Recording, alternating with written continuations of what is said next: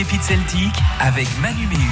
C'est la pépite celtique avec euh, Cao Guen de la Cobraise de Quimper. On parle euh, d'un groupe qui a sorti euh, son disque déjà depuis un petit moment. C'est Endias. Et c'est vrai, on n'en avait pas parlé. On aime bien parler de la, de la jeune scène bretonne décomplexée. Alors on s'est dit, on va y aller, Cao. Ouais, ouais, ouais, tout à fait. Alors, euh, l'album Sandroad est sorti l'année dernière. Il y avait eu un précédent disque il y a, il y a plusieurs années qui était euh, Ndiaz, euh, non éponyme, quoi.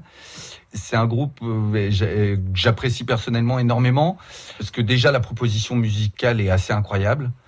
Je sais plus qui dit ça. C'est pas du dépaysement, c'est du repaysement. je trouve ça, euh, je trouve que ça leur colle super bien. Euh, je crois que c'est Cornelou qui a dit ça d'eux. C'est-à-dire que euh, spontanément, c'est, c'est de la- ce sont des airs à danser.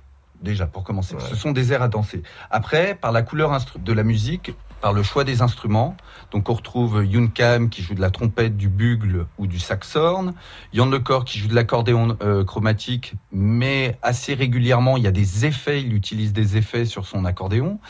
Euh, Timothée Lebourg qui joue divers saxophones, euh, qui est euh, assez fantastique, quoi.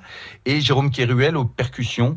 Alors au début, il était vraiment sur un set de percussions très traditionnel, tabla, tempura, euh, des choses. euh, Assez bien identifié C'est dans, dans la musique euh, dite euh, fusion. Ouais, world euh, music. World music. ouais. Ouais, c'est ça.